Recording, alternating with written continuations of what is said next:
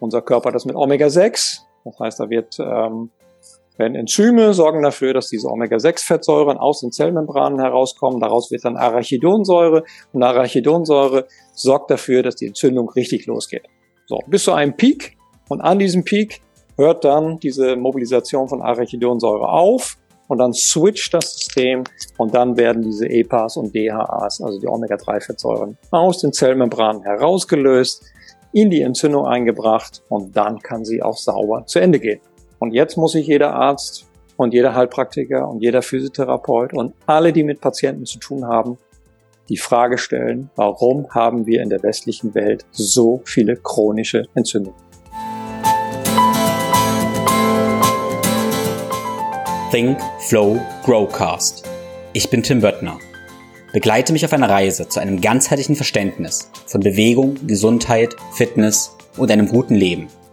Werde der Experte für deinen Körper und Geist mit Wissenschaft, Biohacking und Leidenschaft, kombiniert mit der Weisheit unserer Vorfahren und der Natur. Ein Podcast mit Tiefgang.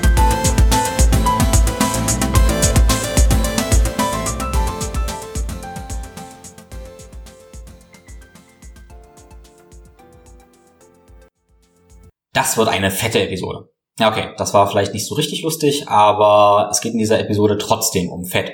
Speziell um Omega-3-Fettsäuren. Es gibt ganz, ganz viele verschiedene Fette und auch viele verschiedene Omega-3-Fettsäuren. Und alle sind dabei irgendwie wichtig. Also nicht ganz alle, wie wir auch feststellen werden, aber die meisten sind irgendwie wichtig und haben eine sinnvolle Funktion. Aber es geht wie immer um die Balance, um das Verhältnis. Und Oft ist es nun mal so, dass wir eher zu wenig Omega-3-Fettsäuren, speziell EPA und DHA, zu uns nehmen und ja, zu viele andere, wie zum Beispiel Omega-6-Fettsäuren. Omega-3-Fettsäuren gehören zu den mehrfach ungesättigten Fettsäuren und speziell EPA und DHA kann der Körper nicht selbst herstellen, deshalb müssen wir sie von außen aufnehmen. Das ist ein ziemlich komplexes Thema, was vor allem mit unserer Gesundheit Leistungsfähigkeit zu tun hat und mit unserem Entzündungsstatus. Also Omega-3-Fettsäuren sind auch super wichtig für unsere Entzündungen. Wenn wir Entzündungen als Quelle von ganz, ganz, ganz vielen Symptomen, also auch Regeneration im Sport und so weiter betrachten, ähm, ja, dann sollten wir uns da auf jeden Fall Gedanken machen im Rahmen eines großen Puzzles. Und um das Thema zu beleuchten, habe ich mir einen echten Experten auf dem Gebiet eingeladen. Und das ist der Dr. Jens Frese. Und Jens berät und coacht mittlerweile seit 20 Jahren Patienten mit chronischen Erkrankungen und auch Profisportler in Ernährungs-, Leistungs- und Regenerationsfragen. Um seine Vita mal kurz ein bisschen ja, hier wiederzugeben, hat er über 10.000 Trainer und Therapeuten an der Deutschen Trainerakademie in den Fachgebieten Fitness, Ernährung, Diabetes, Stoffwechsel, Stressmanagement, Immunologie, Burnout Motivation ausgebildet. Er ist außerdem Doktor der Naturwissenschaften im Forschungsbereich Epigenetic Mismatch und hat untersucht, warum der moderne Mensch im Vergleich zu Naturvölkern chronische Erkrankungen entwickelt. Außerdem ist er Mitglied der weltweit ersten Forschungsgruppe zum Einfluss von Bewegung auf die Prävention von Alzheimer und Forschungsleiter von vier Naturstudien in den Pyrenäen und in der Eifel. Er ist übrigens auch Mitbegründer und seit 20 Jahren Vorstandsmitglied im Bundesverband Personal Trainer. Und er ist Ernährungs- und Regulationscoach von, von Weltklasseathleten im Fußball, Tennis, Beachvolleyball und weiteren olympischen Disziplinen. Vielleicht hast du auch schon Artikel von ihm gelesen, denn er ist regelmäßig Autor in internationalen Wissenschaftsjournals und auch in Fitnessmagazinen wie Trainer und Men's Health und Fachmagazinen wie Orthomolekulare Medizin und Ernährung und Erfahrungsheilkunde. Okay, das war eine ganze Menge. Jens wird sich gleich noch in Ruhe bei dir vorstellen. Und diese Episode wird unterstützt und gesponsert von Norsan, weil Norsan ist Partner, dem Jens und ich im Bereich ähm, Omega-3-Fette und vor allem EPA und DHA vertrauen. Norsan ist ein norwegisches Unternehmen und hat sich auf hochwertige und hochdosierte Omega-3-Öle und Kapseln spezialisiert. Für mich ist ganz, ganz wichtig, dass Norsan ah, eine wunderbare Philosophie hat und die Produkte zertifiziert sind, natürlich sind und letztendlich uns dabei unterstützen, unseren Omega-3-Bedarf mit bester Qualität zu decken.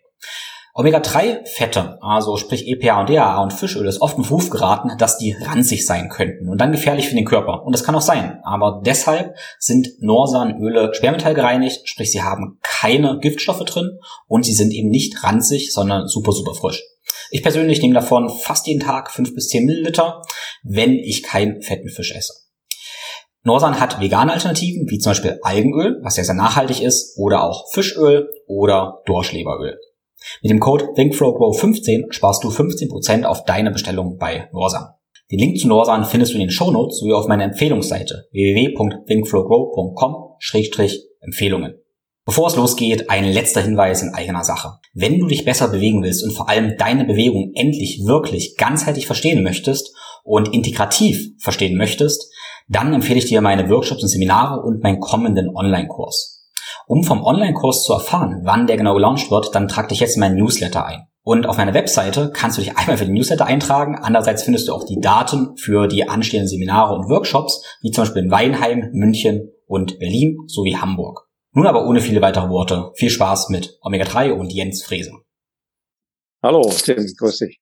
Genau, also ich habe schon erklärt, du hast extrem viel Expertise, arbeitest seit 20 Jahren in der Wissenschaft, bildest Trainer, Therapeuten aus, auf einem ganz großen Spektrum, alles ganzheitliche Gesundheit auf den, und ganzheitliche Gesundheit, äh, Fitness in diesem Spektrum. Und wir wollen heute in das Thema Fette gehen, das Thema Omega-3-Fette und EPA, DHA, sprich auch Fischöl. Wollen wir schauen, okay, welche verschiedenen Arten gibt es da? Sind die wertvoll? Für wen sind die sehr wertvoll? Genau, und was gibt es da für Unterschiede? Aber wenn ich mir deine Vita so angucke, dann ist da super viel Leidenschaft, super viel Zeit mit drin. Und das finde ich immer ganz faszinierend. Da muss es immer irgendwas geben, was dich wirklich antreibt. Und was ist es denn eigentlich, was deine, deine Augen zum Leuchten bringt?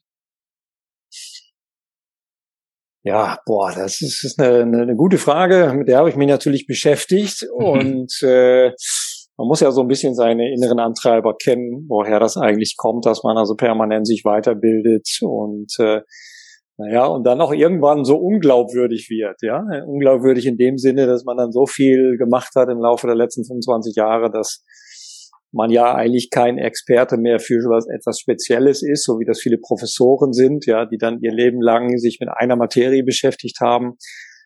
So habe ich eben immer wieder mich mit neuen Dingen beschäftigt, weil ich äh, ja von meinem Neugierverhalten immer mehr wissen wollte über den ganzen Menschen. Wir würden das ja heute als, als Ganzheitsmedizin oder so bezeichnen. Ja, und ich hatte immer das Gefühl, ich habe ja auch mal angefangen an der Deutschen Sporthochschule mit Sport, mit meiner Grundleidenschaft, Bewegung, äh, Leistungssport. Habe das dann auch alles gelernt von A bis Z, Trainingslehre. Ich war dann der Trainingswissenschaftler rauf, runter. Ich konnte alles aufbeten, was es dazu gab. Und dann wurde es mir irgendwann zu langweilig. Und dann bin ich über eine eigene Problematik, eine Darmstörung, das ist ja häufig so, dass man über eigene Themen dann so, so eine neue Leidenschaft wieder sich äh, erschließt bin ich dann zum Thema Ernährung gekommen. Das war damals an der Deutschen Sporthochschule, aber auch natürlich in dem Medizinstudiengang oder auch die Physiotherapeuten, die Heilpraktiker. Man hört ja nichts über Ernährung. Das ist ja so Exklusivgeschäft der Ökotrophologen immer gewesen. Naja, und dann habe ich mich selber auf den Weg gemacht und habe mich da eben äh, selber auch therapiert. Ja, das äh, ist heute noch so, dass ich eben immer Sachen erstmal ausprobiere und dann sie nach und nach in mein eigenes Konzept integriere. Naja, und dann ist das am Ende wie so ein Puzzle gewesen. Ja, also du kennst diese Puzzle, die man als Schüler gepuzzelt hat mit tausend Teilen. Und dann hat man immer das Gefühl, da fehlt noch was. Also hier weißt du noch nicht drüber Bescheid und äh, da musst du mal näher reingucken und da gibt's wieder den Experten, der weiß darüber wieder mehr. Und so geht mir das eigentlich bis heute. Ja, nobody is perfect. Ja, immer hat man das Gefühl, dass man so ein Defizit irgendwo in einem bestimmten Bereich hat. Ja, ja, und dann geht man da halt rein, man besucht dann Fortbildungen, man liest sich ein, man probiert es aus. Und dann so nach 20, 25 Jahren hat man natürlich auch so ein bisschen das Gefühl, naja, aus diesen vielen Puzzleteilen ist irgendwie auch Bild geworden. Ja, also man guckt jetzt so auf ein Bild und man hat dann einen Patienten vor sich mit einer speziellen oder, oder sehr komplexen Problematik und man sieht plötzlich Dinge, wo man sich wundert, dass andere die nicht gesehen haben. Das ist jetzt nicht despektierlich gemeint, sondern man bekommt irgendwo aus so einem, weiß ich nicht, aus so einer 50 Grad Perspektive auf einmal so einen 360 Grad Rundumblick und man wundert sich, dass das der Facharzt, der Heilpraktiker oder der Sportwissenschaftler oder wer auch immer, der Ernährungsberater, das jetzt nicht auf dem Schirm hatte. Ja, und es geht mir genauso. Ich habe auch ganz viele Themen nicht auf dem Schirm gehabt. Ich habe letztes Jahr noch eine große Weiterbildung abgeschlossen in der klinischen Umweltmedizin. Ich wollte also auch wissen, ne, was ist 5G, was äh, macht die elektromagnetische Strahlung, was ist Baubiologie, äh, welche, welche Stoffe werden verbaut, was hat Einfluss auf unser Immunsystem. Naja, und das ist so mein großes Thema geworden, das Thema Immunsystem. Was natürlich jetzt gerade in den letzten zwei Jahren auch ein, ein Top-Thema war, klar, logisch. Inzwischen sind wir ja alle, ich sag mal, Bundestrainer. Ne? Im Fußball sitzen wir alle vor der WM und äh, haben alle natürlich Ahnung von Abseits und so weiter. Und so ist es eben äh, beim Immunsystem auch gerade. Also ganz viele Menschen, die sich da äußern, aber wo man eben manchmal auch das Gefühl hat, da fehlen so ein bisschen die Grundlagen. Äh, was sind T-Lymphozyten, was sind B-Lymphozyten, äh, was sind Antikörper. Ähm, und das hat man natürlich gerade auch im Bereich der Politik, was ich total verstehe. Ja, wir wählen natürlich diese Politiker, aber man hat natürlich keine Immunologen gewählt, ja, man hat auch keine Virologen oder Epidemiologen gewählt, Dafür hat man dann eben einen Expertenkreis und der sollte ja nach Möglichkeit eben viele Bereiche auch repräsentieren, so dass sich jemand, der ahnungslos ist, dann auch ein, ein Bild machen kann. Ja, der muss dann am Ende für uns entscheiden. Ob die Entscheidung dann immer glücklich ist, ist eine andere Frage, aber ich verstehe sehr gut, dass man eben von einem bestimmten Gebiet keine Ahnung hat. Und so geht mir das ja permanent. Ja, ich muss mich ja auch immer wieder in was reinlesen und das mache ich jeden Abend. Also jeden Abend wird Literatur studiert. Tagsüber schreibe ich ein bisschen, am Wochenende schreibe ich dann wieder ein bisschen. Und das hat mir immer geholfen, auch für deine Zuschauer, Zuhörer vielleicht, dass man, das habe ich schon zu Schulzeiten immer gemacht, ich habe mir die Sachen immer aufgeschrieben. Und wenn ich sie dann notiert hatte, dann habe ich mir daraus ein Bild konstruiert. Ja, also so ein Schaubild, wie hängen die Sachen zusammen. Und irgendwann wird aus diesem Schaubild ein Schuh den man dann anziehen kann und dann hat man dann so einen Aha-Effekt. Also das Gefühl, boah, ich glaube, ich habe jetzt was verstanden. So. Naja, und das ist eben die Neugier, um auf deine Frage einzugehen. Die Neugier, die hört ja nicht auf. Das ist ja etwas Intrinsisches. Das, äh, ja, meine Frau sagt immer, du wirst wahrscheinlich mit 80 noch irgendwie eine Weiterbildung belegen. Vielleicht machst du noch mal einen Studiengang oder du wirst noch mal eine, eine Promotion mit 70 noch mal äh, dranhängen ja, ist jetzt ein bisschen übertrieben gesagt, aber man hört einfach nie auf.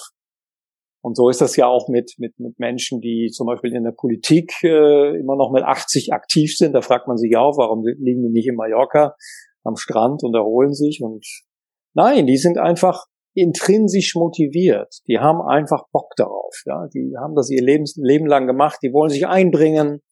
Die wollen Wissen weitergeben. Die wollen komplexes Wissen verständlich machen. Das ist ja unser großes Zeitgeist-Problem, was wir heute haben, dass wir, ich weiß nicht, 100.000 Publikationen in der Woche oder im Monat haben. Wer checkt das denn alles noch? So, du gib mir das natürlich auch. Ja. Also so, so muss man immer wieder Sachen runterbrechen, damit man überhaupt noch irgendetwas in diesen kleinen Kasten da oben hineinbekommt. Denn die Festplatte ist nun mal begrenzt, sage ich meinen Patienten auch manchmal total inspirierend, weil erstmal sehe ich jetzt deine Augen dabei und sehe, wie sie leuchten und deine Neugier dabei. Und ähm, also ich bin erst 30 jetzt und ich ähm, möchte mir genau diese Neugier auch mein Leben lang bewahren. Das finde ich wunderbar.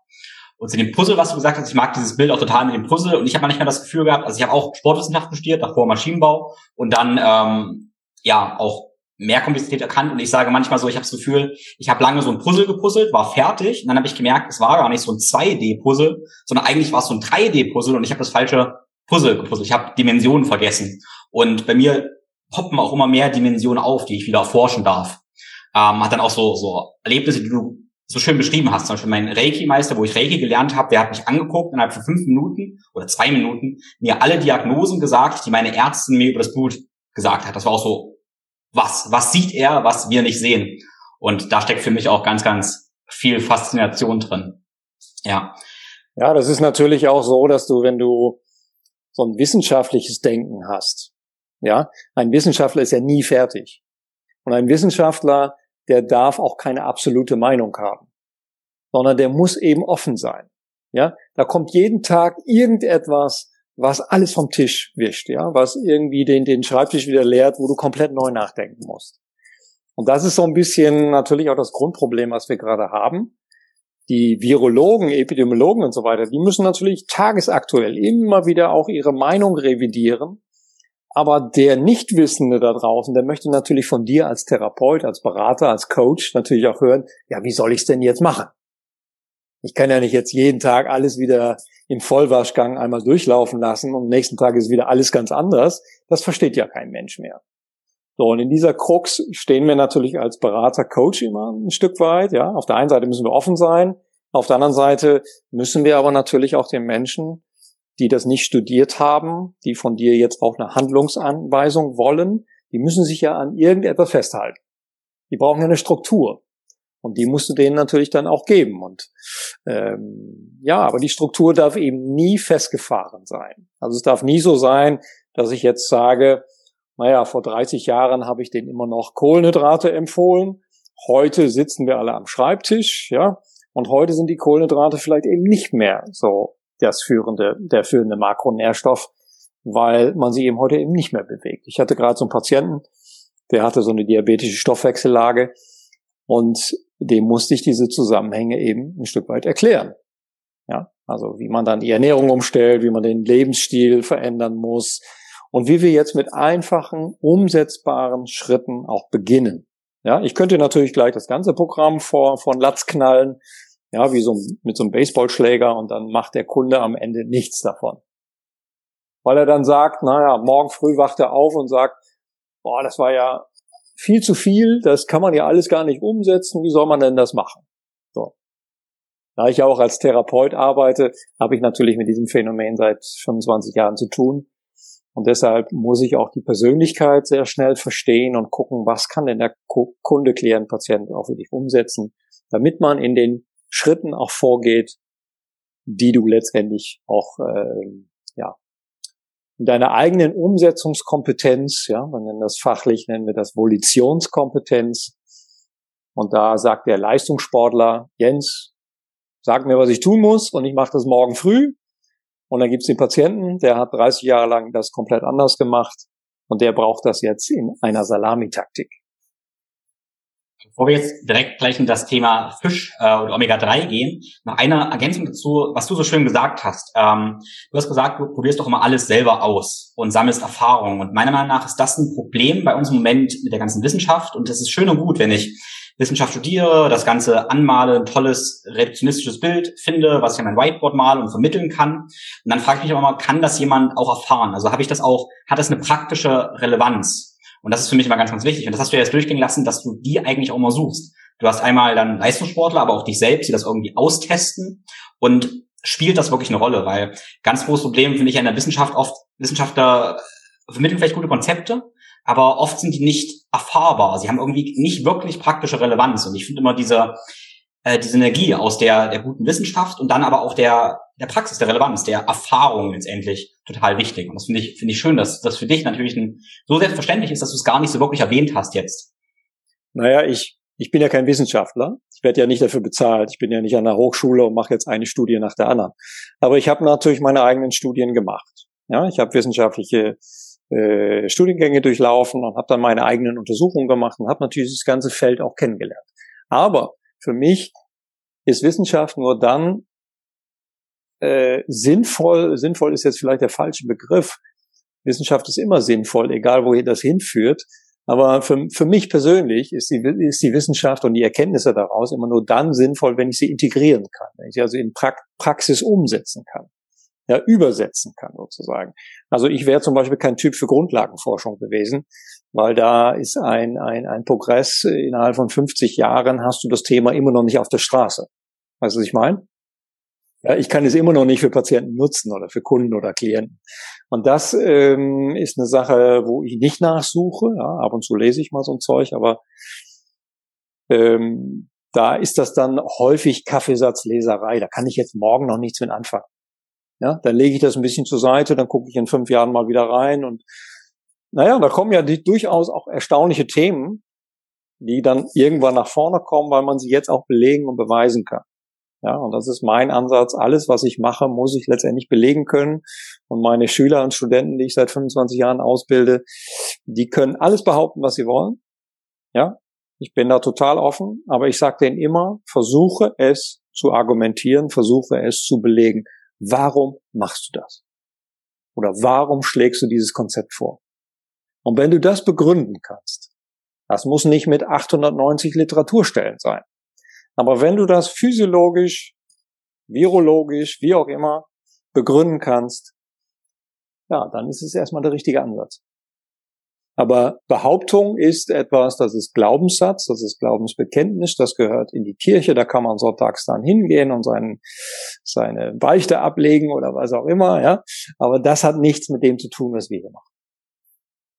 Lass uns direkt mal ähm, ja, überlegen und erklären uns, warum sind Omega-3-Fette wichtig und nicht nur warum, sondern auch, was sind Omega-3-Fettsäuren und welche Klassen gibt es da? Ja, und welche Bedeutung haben die?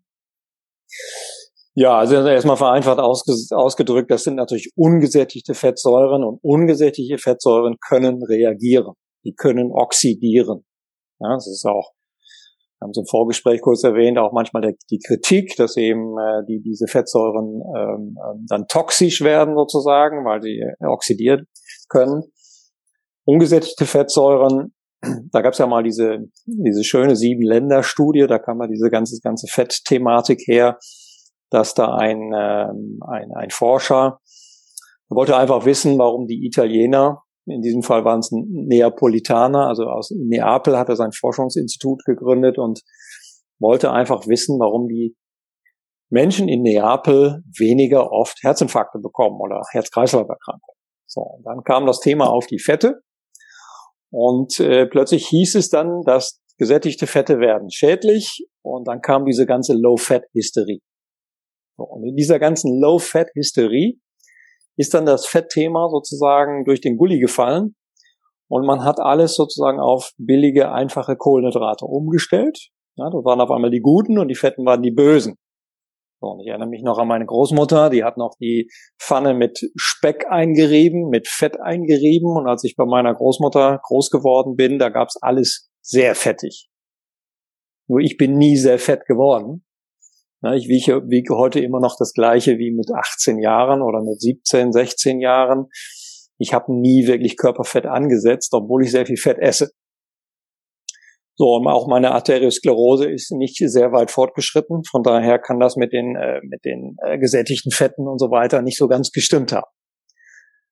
So, und dann sind wir natürlich bei dem Thema, dass Fett nicht gleich Fett ist, sondern Fette muss man, es gibt ultra viele verschiedene Fettsäuren. Und die muss man differenzieren. Dann gehört die erste Differenzierung ist die gesättigten und die ungesättigten. Und dann gibt's noch die toxischen Fette, das sind die Transfette. Ja, die sind ganz schlecht, weil sie eben ja durch Ultrahocherhitzung entstehen und äh, wir in unseren Junkfood, Fastfood-Produkten überall drin haben. Ja. So, und dann bist du bei dem Thema ungesättigte Fettsäuren und da gibt es eben äh, die Omega-6, die Omega-9 und die Omega-3. Und dann hat man irgendwann festgestellt, dass Naturvölker eine viel höheren Omega-3-Level haben, als das äh, bei uns der Fall ist. So, was hat Omega-3 jetzt überhaupt für eine physiologische Wirkung? Erstmal gibt es natürlich dann auch diesen Kampf zwischen den Veganern, Vegetariern und denen, die eben Fleisch konsumieren, denn Omega-3-Fettsäuren gibt es drei. Zwei kommen aus der Tierwelt oder aus der maritimen Welt und die eine kommt eben aus der Pflanzenwelt, das ist die Alpha-Linolensäure, Leinöl, sehr gutes Öl, wenn man es gut produziert, wenn man es entsprechend konsumiert, aber es hilft uns physiologisch auf bestimmten Ebenen nicht weiter. Ja? Für Entzündungsprozesse helfen uns Alpha-Linolensäure nicht weiter. Da braucht es Omega-6 und Omega drei Fettsäuren. Beide werden gebraucht. Das ist nicht schlecht und gut. Genauso wie bei LDL und HDL. Da hat man auch immer gesagt, HDL ist gut, LDL ist schlecht. Nein, beides wird gebraucht. Aber natürlich in einem bestimmten Ratio. Und das ist jetzt der springende Punkt. Der, äh, eine Forschungsgruppe hat vor, boah, ich glaube 25 Jahren haben die angefangen, ähm, die Entzündung nochmal aufzudröseln. Also das, was jeder Physiotherapeut eigentlich im ersten Semester lernen sollte. Denn wir haben ja alle mit Entzündungen zu tun. Ärzte, Heilpraktiker, Therapeuten. Und wenn ich dann rumfrage in der Physiotherapie, ich habe viele Physiotherapeuten bei mir im Kurs, wenn ich dann frage, was, was ist denn eigentlich eine Entzündung? Dann hat jeder irgendwo noch so im Kopf, ja, es gibt so eine Entzündungsphase, sieben bis neun Tage, dann kommt diese Proliferationsphase, wo sich dann Gewebe neu bildet und irgendwann gibt es diese sogenannte Remodulierungsphase, wo dann ja das Gewebe sich wieder an den natürlichen Reizen anpasst. Ja, also da machen wir bestimmte sporttherapeutische oder physiotherapeutische Bewegungsformen, dreidimensional, so dass sich das Gewebe wieder ausbildet. Aber vorher gab es eben die Entzündung. So, und wenn wir eine Infektion haben, nehmen wir mal eine Corona-Infektion, ja, so ein Virus kommt jetzt durch die Schleimhaut, trifft jetzt auf das Lungengewebe und dann gibt es eine Entzündung. Und die Entzündung ist jetzt nichts Böses per se, sondern die Entzündung ist das, der Versuch des Körpers, etwas zu heilen gegen ein Virus, gegen ein Bakterium, gegen Parasiten, gegen, gegen Pilze, gegen Giftstoffe, also alles, was in uns eindringen möchte, denn Viren wollen uns ja nicht töten, sondern die wollen ja vor allen Dingen überleben. Also suchen sie sich einen Wirt und versuchen sich dort zu vermehren. Ja, dann husten wir ein bisschen und dann äh, äh übertragen wir das wiederum, Transmission auf den nächsten und so kann ein Virus überleben. Ne, sehen wir gerade bei Omikron dass das Virus äh, schwächer wird in der Letalität, aber viel besser wird in dem Bereich sich zu, zu äh, reproduzieren. Ja, also es überträgt sich viel einfacher, aber es stirbt, es, es äh, sorgt nicht mehr dafür, dass sein Wirt stirbt. So, das ist eigentlich für uns eine schöne Entwicklung.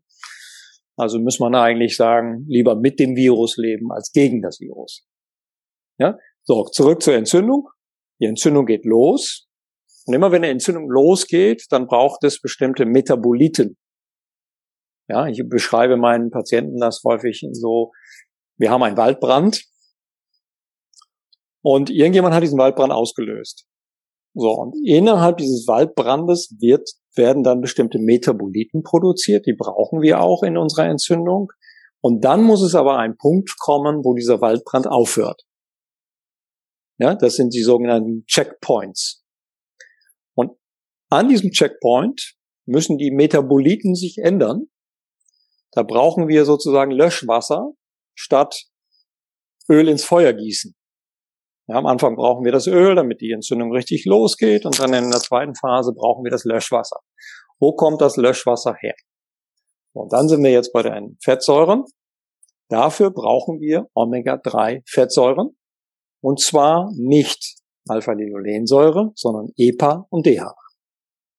Nur diese beiden maritimen Omega-3-Quellen liefer oder die Omega-3-Fettsäuren, die aus maritimen Quellen kommen, die wir übersetzen dann eben in DHA und EPA, können übersetzt werden in diese Metaboliten. Ich will sie jetzt nicht alle nennen, das ist dann für die Zuschauer wahrscheinlich zu komplex.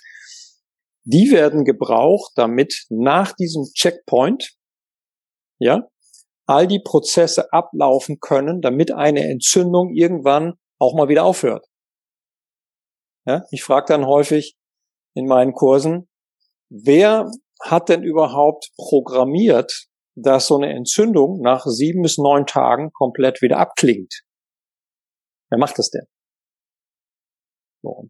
Das ist unser Immunsystem und unser Immunsystem nutzt dafür bestimmte Substrate.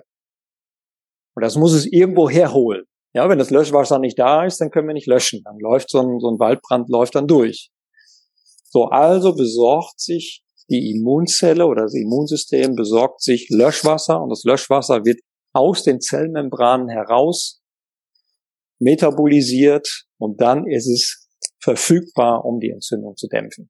Und so macht unser Körper das mit Omega-6. Das heißt, da wird, ähm, werden Enzyme sorgen dafür, dass diese Omega-6-Fettsäuren aus den Zellmembranen herauskommen. Daraus wird dann Arachidonsäure und Arachidonsäure sorgt dafür, dass die Entzündung richtig losgeht. So, bis zu einem Peak. Und an diesem Peak hört dann diese Mobilisation von Arachidonsäure auf und dann switcht das System und dann werden diese EPAs und DHAs, also die Omega-3-Fettsäuren, aus den Zellmembranen herausgelöst in die Entzündung eingebracht und dann kann sie auch sauber zu Ende gehen. Und jetzt muss sich jeder Arzt und jeder Heilpraktiker und jeder Physiotherapeut und alle, die mit Patienten zu tun haben, die Frage stellen, warum haben wir in der westlichen Welt so viele chronische Entzündungen? Denn, das habe ich auch jetzt in meinem Buch beschrieben, was ich äh, jetzt irgendwann nächsten Monat rausgeben werde, der liebe Gott oder die Evolution ich sage ganz bewusst, liebe Gott, Evolution, warum? Ich hatte mal einen Theologen bei mir im Kurs und der hat mich darauf hingewiesen, dass nicht alles Evolution ist. Also soll sich jeder aussuchen, Evolutionstheorie oder der liebe Gott. Aber irgendjemand hat diesen Körper so programmiert, wie er sich darstellt. So. Und diese Substanzen sind jetzt eben dann wichtig, damit das Ganze zu Ende kommen kann. Und wenn die nicht da sind, kann es nicht zu Ende kommen. Und wie kriegen wir die in den Körper hinein? Indem wir maritime Quellen essen. Und wenn man sich in die Anthropologie, ich weiß nicht, ob der Name was sagt, das ist die, die, die, die Forschung der Menschheit, der Menschheitsgeschichte. Die Paläoanthropologie ist das, was ne, 10, 50.000, 5 Millionen Jahre zurückliegt, was wir so aus Knochenfunden und so weiter heraus identifizieren. Da hat man dann gesehen, das ist eine Hypothese, dass sich Menschen immer schon in der Nähe von Wasser aufgehalten haben. Also entweder Binnenseen, an Flüssen, an Bächen oder eben an Meeren. Also die meisten Funde werden genau immer um bestimmte Binnenseen gemacht oder am Meer, dass man irgendwelche Höhlen findet und so weiter. Und das kann kein Zufall sein. So, wir sehen ja auch heute noch, wenn wir in den Urlaub fahren, die Leute fahren an irgendeinen Bergsee oder die fahren an die Nordsee oder sie, es zieht die Menschen irgendwie zum Wasser. Heute natürlich nicht mehr, um, um, um Krabben zu essen, sondern um Badwandern, Badwandern oder ne, am Strand liegen oder was auch immer. Aber wir haben so eine intrinsische Motivation, uns irgendwie Richtung Wasser zu bewegen. Und du weißt ja auch, unser Körper sucht immer nach irgendetwas. Der sucht immer nach etwas, was fehlt. Nach Wasser, nach Nahrung, nach Nährstoffen, nach Geschlechtspartnern. Unser Gehirn sucht immer, um die Defizite auszugleichen. So, und da wir natürlich heute Thunfisch tonnenweise irgendwo bei Rewe oder in irgendwelchen Supermärkten liegen haben, müssen wir nicht mehr lange suchen. Ja? Das ist immer schon da. Heute spielt eher die Qualität eine Rolle. Ja, also wir haben genügend maritime Quellen um uns herum. Die Frage ist nur, mit welcher Qualität. Frage, die sich dann ein bisschen aufdrängt, ist natürlich, was ist jetzt mit dem Volk, was in Zentralafrika wohnt? Haben die auch irgendeine Form von maritimen Omega-3-Fetten? Oder warum sollte, oder gibt es solche Völker, warum sollten die dann, ich sag mal, überlebt haben? Ja, die gibt es, aber die brauchen natürlich auch Wasserstellen. Ja, sonst kann das, können, können, können die auch nicht überleben, logischerweise. Ja. Das heißt, sie werden auch bestimmte maritime Quellen. Aber dazu kommt natürlich, dass sie Fleisch essen. Und Fleisch enthält auch Omega-3-Fettsäuren, wenn die Tiere das essen, was sie artgerecht normalerweise auch konsumieren würden. Ja. Kann man sehr leicht, wenn man Fleisch untersucht, aus Stalltier oder aus Stalltieren im Vergleich zu äh, äh, Grass-Fed Beef, also äh, Tiere, die auf, auf der Weide gegrast haben, dann kann man diesen Unterschied in der Fettsäurekomposition sehr, sehr schön sehen, dass da noch Omega-3-Fettsäuren enthalten sind. Yeah, ja. Wenn wir unseren eigenen Und es gibt ein, ein Satz noch. Es gibt eine ganz interessante äh, Erkenntnis aus der Omega-3-Forschung. Und wir wissen noch nicht genau, warum das so ist. Es gibt Hypothesen, wir haben ja auch eine Konversationsrate, also eine kleine Menge an äh, ähm, zum Beispiel Alpha-Linolensäure kann ja auch umgewandelt werden, aber eine sehr kleine Menge nur. Aber das kann natürlich hochexprimiert werden, wenn zum Beispiel die maritimen Quellen total fehlen. Das heißt, die Enzyme funktionieren dann besser, die können das besser umwandeln. Und ich weiß aus der Omega-3-Forschung, dass es keinen Menschen auf der Welt gibt, der einen Omega-3-Index unter zwei Prozent hat. Der ist noch nicht gefunden worden. Also liefern wir ihn, dann können wir da einen Haken hintermachen. Aber es gibt ihn nicht. Es gibt ihn nicht. Das heißt, in unserem Körper muss eine gewisse Menge an Omega-3 immer hergestellt werden. Vielleicht kennen wir noch nicht alle Mechanismen. Könnte sein. Ja, oder der Mensch ist halt tot. Das könnte ja die Hypothese sein, ja. Oder er stirbt, genau. Ja. Ja, du hast ja schon Omega-3-Index angesprochen. Äh, was für Laborparameter oder, oder sonstige Messwerte ähm, würdest du feststellen lassen, das Ganze überprüfen und welche Werte möchtest du dann sehen? Naja, ich, ich kenne die Forschung von äh, Herz-Kreislauf-Erkrankungen und Omega-3 und Omega-3-Index. Da wissen wir sehr, sehr gut, dass ein Omega-3-Index unterhalb von acht Prozent umso weniger das Ganze ist, umso größer die Wahrscheinlichkeit, dass wir an einen Herzinfarkt, einen Schlaganfall oder eine kardiovaskuläre Erkrankung bekommen. Ja, eine Arteriosklerose oder ne, ähnliches. Das heißt, umso mehr eingelagert ist, aber nicht maximal mehr, sondern es gibt ein, ein, ja, eine optimale Zone. Die optimale Zone liegt ungefähr zwischen 8 und 12 Prozent. Was heißt das? 8 bis 12 Prozent einer Zellmembran. Wenn du jetzt eine Zelle nimmst und du die Zellmembran, die aus einer Doppellipidschicht besteht, aus Fettsäuren, wenn du die auspresst wie eine Zitrone und alle Fettsäuren, die dort eingelagert sind, misst, das kann man laboranalytisch machen, dann kannst du messen, wie viel Omega-3-Fettsäuren da eingelagert sind. Das macht man an roten Blutkörperchen. Das ist so der, der, der Weltstandard, der Goldstandard. Und du presst sozusagen Erythrozyten aus und dann misst du, wie viel Omega-3-Fettsäuren dort eingelagert sind. Und bis das, bist du über acht Prozent, ist dein Herz-Kreislauf-Risiko gen Null. Ja, also vor allen Dingen plötzlicher Herztod gen Null. Ja, und man kann natürlich auch übertreiben. Also wenn ich jetzt über 12, 13, 14 Prozent gehe, dann wird so eine Zellmembran zu wackelig, zu flüssig, zu äh, fragil. Ja? Dann kann die natürlich auch sehr leicht äh, zerstört werden. So, das haben wir, glaube ich, ein Stück weit auch verloren. Dieses Denken, dass es einen optimalen Bereich gibt. Nicht maximal und auch nicht minimal. Optimal. Das kann ich auf Eisenwerte beziehen, auf ganz, ganz viele Parameter im Körper. Optimal. Optimal ist aber nicht das, was die Deutsche Gesellschaft für Ernährung als optimal definiert oder die Leitlinien der Kardiologie oder wer auch immer, sondern optimal ist das, was uns die Wissenschaft als optimal auch bis heute herausgefiltert hat.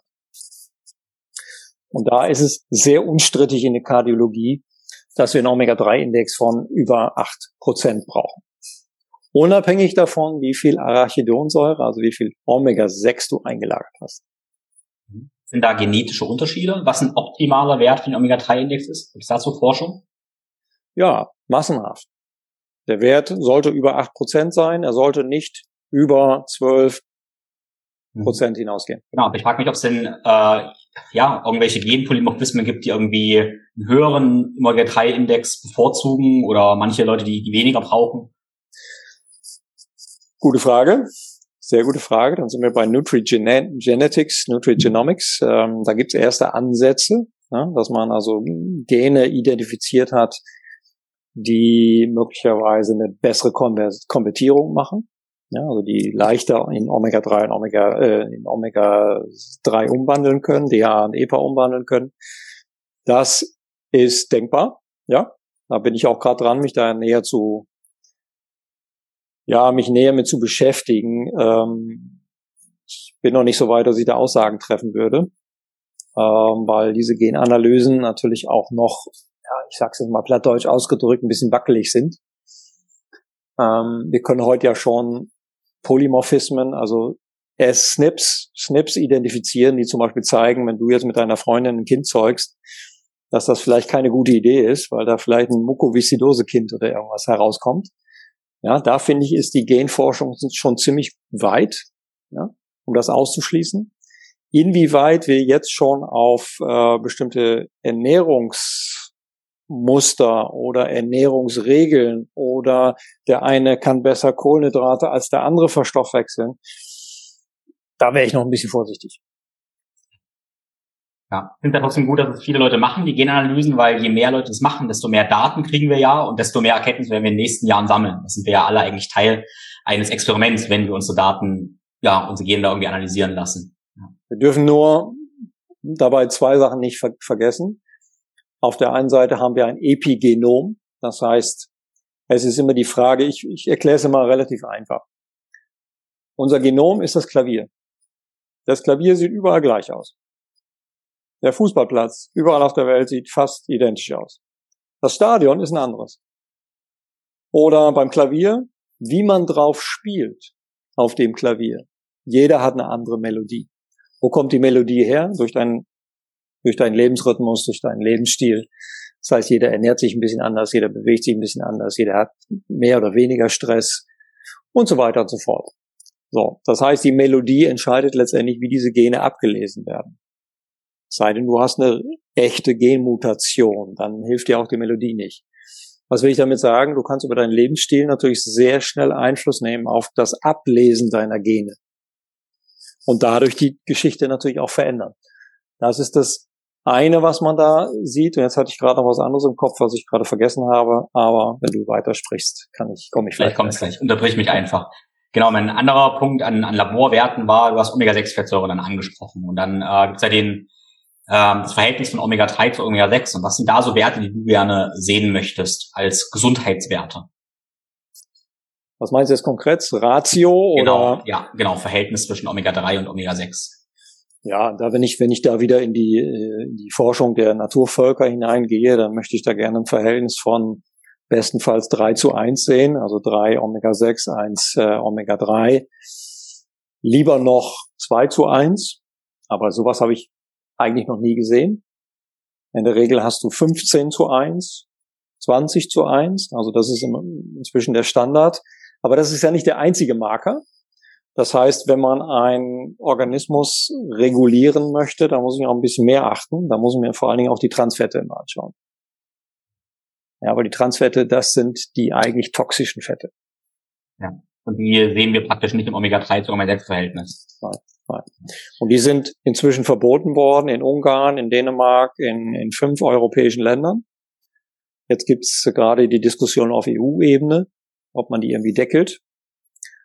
Ja, und Deutschland, wie wir das jetzt auch gerade bei unserer Impfdiskussion sehen, wir sind natürlich wieder ganz anders drauf. Ja, also wir warten jetzt mal so lange, bis alle europäischen Länder das umgestellt haben und dann kommt der deutsche Ernährungsminister, der sagt dann, ja, vielleicht sollten wir das auch machen.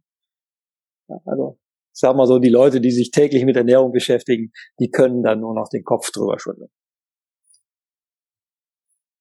Ja, spannend. Also klar, wir brauchen dann eine Menge Omega-3-Fettsäuren oder eine gute Menge Omega-3-Fettsäuren. Was sind denn die, die besten Quellen und vor allem auch die hochwertigsten und sicheren Quellen?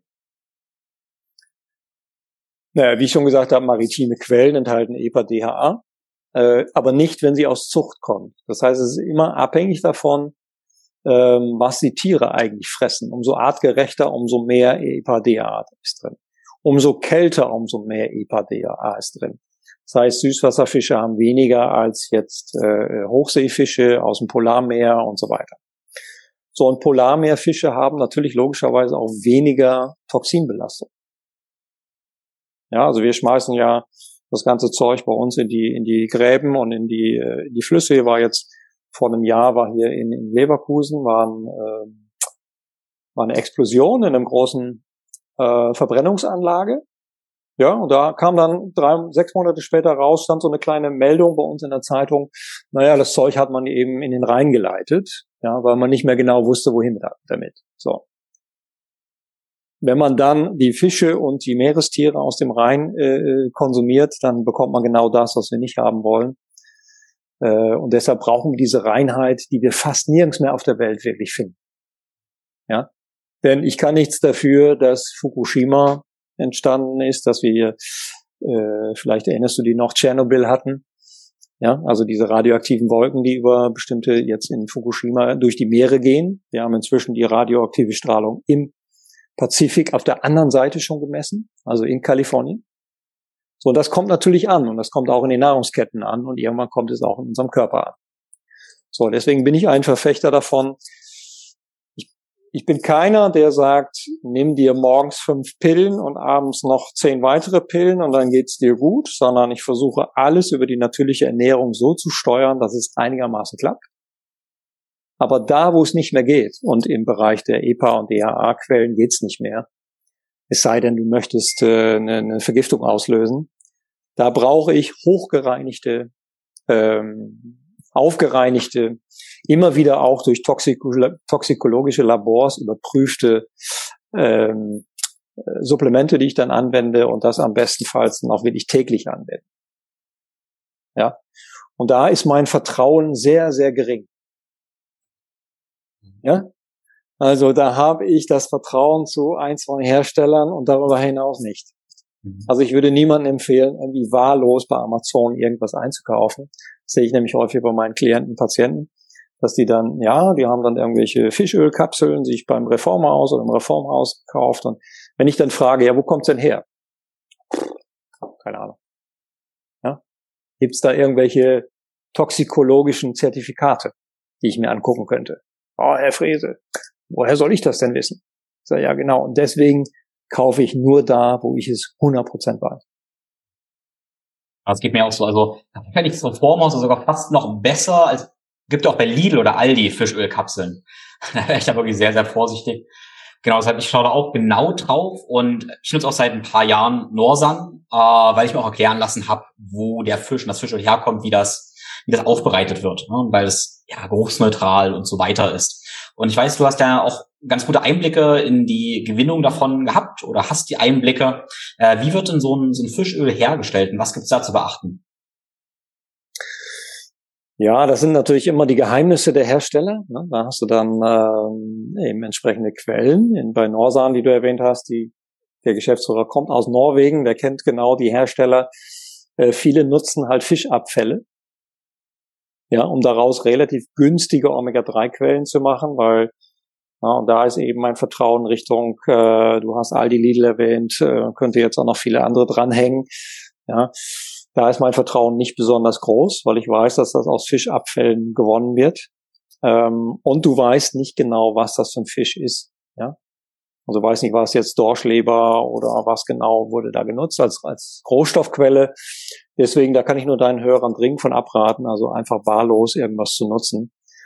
Ähm, und es muss ersichtlich sein, ob diese Chargen, das sind ja immer Chargen, die produziert werden, dann werden sie transportiert nach Deutschland, nach Holland, wo auch immer hin, dass diese Chargen alle untersucht wurden. Ja, sonst habe ich da kein Vertrauen. Und, und, und wenn die jetzt aus äh, Polarmeeren kommen und die werden über Trailer angeliefert, meinetwegen in Norwegen und kommen nicht aus Fischzucht oder aus Fischfarmen und so weiter, da wo eh wenig Omega-3 drin ist, dann ähm, wird eben zum Beispiel die Dorschleber oder was auch immer als Rohstoff genutzt wird, äh, kommt eben aus mehr oder weniger reinen Gewässern, ja, und wurde nicht artfremd ernährt. So, und das sind für mich die Kriterien, die da eine Rolle spielen. Entsprechend, und das ist natürlich ein wichtiger Hinweis, entsprechend muss man natürlich auch von der Kostenseite her gucken. Also dann lieber nicht investieren als schlecht investieren. Ja, klar. Ja, bevor ich nicht vergesse. Erst wir dann auch verschiedene, auch von Nordland, weil ja verschiedene Öle. Zum Beispiel haben wir ein Algenöl, ein Fischöl, was direkt einfach Fischöl heißt, und ein Dorschöl. Was sind denn da die Unterschiede und was empfiehlst du? Das kommt ganz darauf an, da, da haben ja, die haben ja vor allen Dingen andere Verhältnisse von EPA und DHA. Und je nachdem, was ich beeinflussen möchte, nutze ich dann eher das, was mehr EPA enthält. Also EPA vor allen Dingen Entzündung, E, Entzündung, kann man sich gut merken. Und DHA tendenziell eher Nervensystem. Ja, also für Kinder, für, für Heranwachsende, für Säuglinge, für Schwangere, ähm, da wo Nervensystem sich bildet, aufbaut, entwickelt, da ist DHA vor allen Dingen sehr wichtig. EPA auch, aber du brauchst eben ein bisschen mehr DHA fürs, fürs sich entwickelnde Nervensystem. Und ähm, ja, dann gibt's natürlich auch immer vegan, ja, nein. Und dann ist man natürlich bei Algenöl statt, statt Fischöl. Also das muss man natürlich auch ein bisschen klientenzentriert machen. Ja, denn du willst ja eine Compliance haben. Die Leute sollen das ja nicht nur eine Woche tun, sondern, ne, kennst vielleicht auch die Fragen, wie lange muss ich das denn machen? Dann sage ich ja bestenfalls lebenslang. Und äh, naja, und da hat man dann bestimmte Präferenzen. Und wenn die Leute ein Problem haben mit Dorschleber oder mit mit äh, mit, mit Fischöl, dann nimmt man eben Algenöl. Ja? Oder Kinder haben häufiger Probleme. Da hat ja Norsan dann auch ein, so, so ein Jelly gebaut, ja, so einen kleinen Bonbon kann man sich nennen, sondern so eine Art Fruchtgummi. Das heißt, die haben das so ein bisschen eingepackt mit ein bisschen äh, Zitronenaroma und dann schmeckt es auch den kleinen Kindern. Denn ich muss es ja irgendwie ein bisschen verpacken, dass die Kids das dann auch essen. Weil, ne, früher haben wir immer Lebertran be bekommen. Das schmeckt scheußlich. Und da ist die Compliance gerade der Kinder natürlich sehr, sehr gering. Oder die Frage ist auch, wenn jetzt jemand misst, er misst das Omega-3-Index und auch das, äh, die Verhältnisse von Omega-3 zu Omega-6, macht eine Intervention und will dann nach einem halben Jahr nachmessen. Würde es denn Sinn ergeben, dann für eine Zeit hoch zu dosieren und dann, ich sag mal, lebenslang niedriger zu dosieren? Also kann man das so ähm, ja auffüllen praktisch? Oder wie empfiehlst du da oder ja, was hast du für ein Protokoll, was du gerne empfiehlst?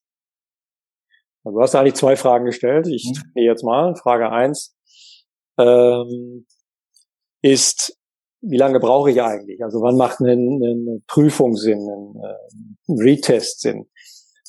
Da muss man wissen, was messe ich denn eigentlich? Ich messe rote Blutkörperchen.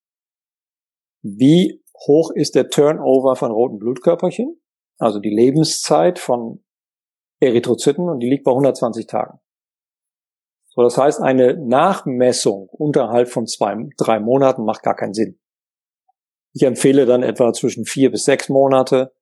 Ja, so ein Test kostet ja auch 80, knapp über 80 Euro. Das heißt, äh, das sollte man jetzt auch nicht irgendwie alle zwei Monate machen. Gibt ja diese vielen Selbstoptimierer, die wollen immer alles ständig überprüfen. Dem muss ich immer den Wind aus dem Segel nehmen und sagen, das macht in diesem Fall keinen Sinn. Es macht mehr Sinn, in einem halben Jahr das wieder zu überprüfen. So, dann Frage zwei. Wie viel brauche ich eigentlich, um aufzu supplementieren. Also nehmen wir mal ein Beispiel, da hat jemand 3,8 und du willst ihn auf 8,0 bringen. So, jetzt muss man wissen, man hat ungefähr 100 Billionen Körperzellen. Um 100 Billionen Körperzellen aufzusättigen, das kannst du nicht mit einer 21-Tage-Diät schaffen. Das klappt nicht. Ja, das kann man vergessen. Das heißt, du musst den Kunden einen gewissen Zeithorizont geben, sagen, wie lange muss man das machen? Ich würde empfehlen, sechs Monate mit einer bestimmten Dosierung. Und auch da sind wir dann wieder in der Forschung, in der Wissenschaft. Das ist auch sehr schön zu sehen, dass alle Studien, die im Herz-Kreislauf-Bereich gemacht wurden, und deswegen hat die Kardiologie die Omega-3-Fettsäuren aus den Empfehlungen rausgenommen. Mal vorstellen, alle Herzärzte, ja, bekommen nicht mehr die Empfehlung der Leitlinien, Omega-3-Fettsäuren sind sinnvoll. Warum ist das so? Einfache Erklärung. Alle Untersuchungen, alle Studien unterhalb von zwei Gramm ja, sind bezogen auf den Omega-3-Index wirkungslos. Das heißt, sie erhöhen den Omega-3-Index nicht. Und viele Studien wurden unterhalb von zwei Gramm gemacht. Mit ein Gramm oder mit 800 Milligramm und so weiter. Und da kannst du drei Jahre supplementieren und es verändert sich nichts. So, wenn du diese Studien rausnimmst und alle Studien größer zwei Gramm pro Tag nimmst, vor allen Dingen die zwischen drei und fünf Gramm, dann siehst du plötzlich Signifikanzen. Du siehst plötzlich, Herzinfarkt nimmt ab, äh, Herz-Kreislauf, äh, Inzidenzen nehmen ab. Naja, und wie das dann eben in der, in der Schulmedizin so ist, man sucht sich dann eben das raus, was eben passt und man will die Omega-3-Fettsäuren da nicht drin haben in der Herzmedizin. Also hat man dann so, so eine sogenannte Evidence-Based Medicine, ja, die auf einem Publication Bias äh, basiert. Weiß nicht, ob du den Begriff schon mal gehört hast. Das heißt, man poolt sich nur, man sucht sich nur die Studien raus, die jetzt in meine Hypothese passen, damit man seinen Professor beruhigt. Ja, also aber nicht Wissenschaft. So, das hat Herr Clemens von Schucky ganz gut herausgefiltert, der sich seit 35 Jahren, 40 Jahren damit beschäftigt. Und der hat das schön aufgezeigt, dass ähm, der ist Professor gewesen für präventive Kardiologie, also Herzprävention. Und der hat es sehr schön herausgearbeitet. Da kann man wunderbar sehen, alle zwischen und, oder, oder, oder unterhalb von zwei Gramm ohne Signifikanz, alle oberhalb von drei Gramm signifikant. 3 Gramm EPA-DHA oder 3 Gramm Fischöl einfach nur? Nee, 3 Gramm EPA-DHA. Okay, gut. Ja. Und was wolltest du als obere Grenze sagen? Gibt es da was?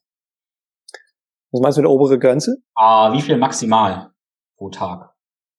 Naja, wir haben ja, das verstehen ja die Leute, die können ja jetzt nicht zwei Gramm abwiegen, weil ja nicht jeder eine Waage zu Hause hat, wo ich jetzt Fischöl abwiege. Das macht ja auch keinen Sinn.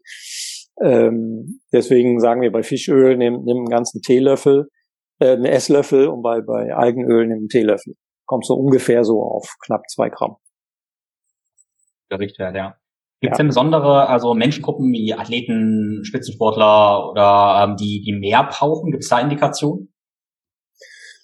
Ja, die gibt's, weil die natürlich viel mehr verbrauchen. Mhm. Ja, also das, das gilt sowohl für Patienten, die viele Entzündungen haben, die verbrauchen mehr, als auch Athleten natürlich, die ständig Entzündung produzieren. Ja, denn du hast ja, du kennst ja einen Muskelkater und am nächsten Tag hast du nach einem knallharten CrossFit-Programm eben äh, eine gewisse Menge an Zellzerstörung. Könnte man auch messen über CKMB zum Beispiel, also Kreatinkinase. Und dann würdest du sehen, wie viel da kaputt ist nach deinem Training. Ja, weiß man ja vor allen Dingen, wenn man wieder mit dem Training anfängt. Also wenn man längere Zeit nichts gemacht hat und dann geht man unter die Hantel und dann am nächsten Tag kommt man kaum noch aus der Koje. Naja, und das ist dann eben sehr viel Zellzerstörung und die sucht sich dann praktisch diese Omega-3-Fettsäuren. Und wenn sie die nicht findet, dann bleibt die Entzündung etwas länger in der Muskulatur. So, und deswegen, deine Frage zu beantworten, Leistungssportler, ja, brauchen mehr davon. Ja, nicht unbedingt 10 Gramm, sondern die liegen dann so im Bereich 3, 4 Gramm pro Tag, aber sollten dann auch häufiger mal nachmessen. Weil das sind ja, das sind ja keine Brauereipferde, sondern das sind ja Galopper des Jahres. Das heißt, die, die nötigen im Körper ja ständig Grenzbereiche ab. Und deswegen muss man auch immer wieder in Regenerationsphasen aufsupplementieren. Okay, ergibt Sinn. Also könnte ich ja prinzipiell sagen, wenn ich akute Entzündung habe, egal durch was, habe ich einen höheren Bedarf an EPA, DAA vom Prinzip. Ja. Exponentiell. Gut, interessant, ja. Wie handhabst du das äh, persönlich? Isst du allgemein Fisch, fetten Fisch oder nur Fischöl? Wie sind deine Praktiken? Ähm, relativ einfach. Ich esse fast keinen Fisch. Mhm. Ja, also selten. Sei denn, ich bin mal irgendwo zu Gast oder ich äh, im Urlaub mal, aber ansonsten vermeiden wir eigentlich Fischessen. Ich habe mein Algenöl, mein Fischöl im Kühlschrank. Wir nehmen es täglich. Ja, ich vergesse das auch schon mal einen Tag, aber das ist jetzt nicht so schlimm. Man muss halt immer nur wieder, ne, wieder, wieder den Faden finden. Aber ich habe es gestern vergessen. Heute Abend steht es wieder auf dem Tisch. Also muss es wirklich auf den Tisch stellen, damit man es nicht vergisst. Ja, und man muss es immer zu einer Mahlzeit einnehmen. Auch das hat Herr von Chucky eindeutig belegen können, dass die, die Aufnahmefähigkeit des Darms von Omega-3-Fettsäuren 13-fach höher ist, wenn wir es zu einer Mahlzeit einnehmen. Ja?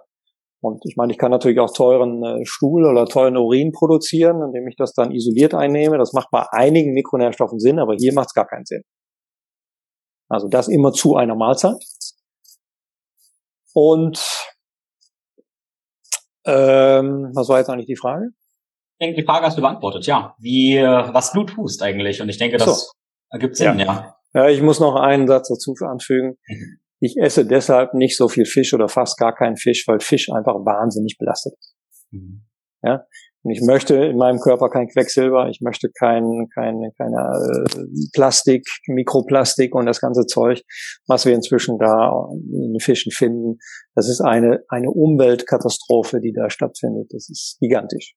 Ja. Wenn wir mal im Urlaub sind, an der Adria oder in Kroatien oder in, in Spanien, dann sehen wir das Mittelmeer. Es sieht alles super toll aus, aber es ist nicht so. Aber wenn ich die Wasseranalysen sehe und die, die Quellen, die wir da aus, aus den Meeren rausholen, das ist eigentlich ein Drama, was wir da produzieren. So, und das ist deine Generation, die das ändern muss. Ja, und es gibt ja auch viele sensible Leute, die wirklich sagen, wenn sie jetzt Thunfisch essen, dann haben sie danach ein bisschen Gehirnnebel. Ähm, hab ich von manchen schon gehört, die das direkt spüren. Wahnsinn, ja. Kannst du dann direkt einen Geigerzähler dran halten. Ne? ja, wahrscheinlich, ja.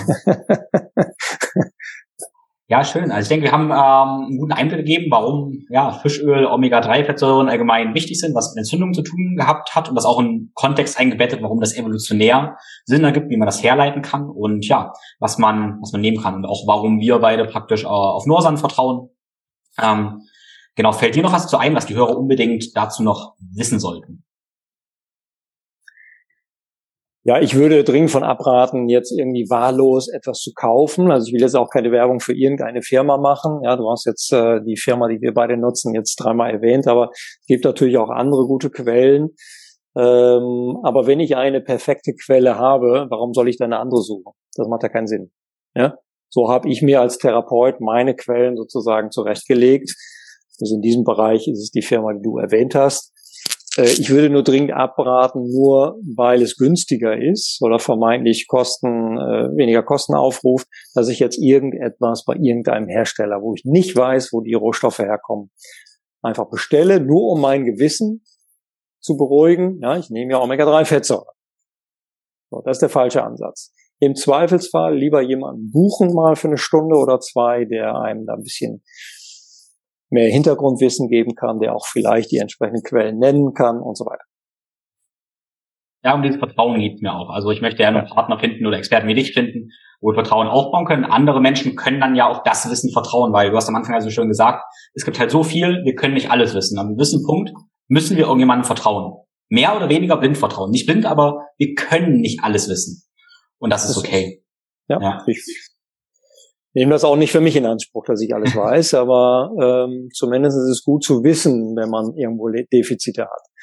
Und das ist nämlich ein Stück weit auch gefährlich, wenn man an Menschen gerät, die ein, ein, einem vermitteln, dass sie alles wissen. Das ist häufig gefährlich. Ja, ich denke tatsächlich, so ähm, erkennt man auch oft gute Wissenschaft. Du hast am Anfang schon gesagt, also gute Wissenschaft erkennt man oft daran, dass sie auch sagen, es kommt drauf an, man weiß es nicht genau, aber so ist es wahrscheinlich. Und wenn wir irgendwas lesen von wegen, das ist genau so, schwarz-weiß, dann ist es, dann geht mein Detektor schon mal an, sagen wir es mal so. Ja, du hast gesagt Mann, also ich sage auch häufiger, ich weiß es nicht. ja, und dann gucke ich nach und dann mache ich mich schlau und dann eine Woche später weiß ich ein bisschen was darüber. Ja. Ja, ja schön. Wenn jetzt jemand ähm, sagt, okay, du hast echt viel Ahnung, Jens vertraue ich, da würde ich gerne mehr lernen, ähm, auch nicht über die einzelnen Puzzleteile, sondern auch über das große Gesamtpuzzle, was du so erfahren hast, letzten 20 Jahre. Äh, wie kann man von dir mehr lernen ähm, oder mit dir arbeiten? Ja, wie findet man dich? Also ich habe eigentlich zwei Zielgruppen, die ich hier betreue. Ja, ich mache das auch nicht von morgens bis abends, sondern immer nur zwei, drei, maximal drei Patiententermine pro Tag. Warum? Weil es A irgendwann dann keinen Spaß mehr macht und B ähm, wird das immer mehr so eine Art Durchschleusen. Das möchte ich nicht. Ich möchte also die maximale Qualität auch bei jedem ins, ins Spiel bringen und ich mache gerne auch nebenbei noch ein paar andere Sachen, wie zum Beispiel Artikel schreiben, recherchieren, lesen und so weiter. So, davon profitieren die Kunden ja auch. Und äh, ich habe im Grunde zwei Zielgruppen. Die eine Zielgruppe sind die, die äh, multisystem erkrankt sind. Also Leute, die ganz unterschiedliche Symptombilder haben. Du hast gerade Brain Fog erwähnt, das ist ein Symptom. Ähm, aber vor allen Dingen Leute, die fehlende Leistungsfähigkeit haben, ja, nicht genau wissen, wo es herkommt. Ja, wo vielleicht die Nahrung eine Rolle spielt, wo vielleicht äh, Defizite eine Rolle spielen, Mikronährstoffe, aber wo natürlich auch das Gesamtsystem irgendwie äh, infiltriert sein kann durch virale Belastungen, durch, durch Umweltbelastungen, was auch immer da, wo im Grunde der Hausarzt und der, der, der Facharzt nicht mehr so richtig weiterkommt, weil er die Puzzleteile nicht zusammenlegen kann. Ja, das ist so die eine Zielgruppe, die ich habe. Die andere Zielgruppe sind Hochleistungssportler, die sagen, an welchen Schrauben kann man denn noch drehen? Ja, ich möchte jetzt Olympiasieger werden, ich möchte jetzt in die Nationalmannschaft, ich möchte jetzt ins Team oder was auch immer. Also das sind dann ne, Bundesliga-Profis oder so, die dann überlegen, okay, in welchen Schrauben kann ich drehen? Und da gibt's ganz unterschiedliche Level. Einige wissen schon sehr viel und andere fangen wirklich an bei Adam und Eva. Also die sind vielleicht top in ihrer Sportart, haben auch noch nie was von Ernährung gehört. Das ist schon erstaunlich, wie unterschiedlich die Sportler ausgebildet sind. Ja.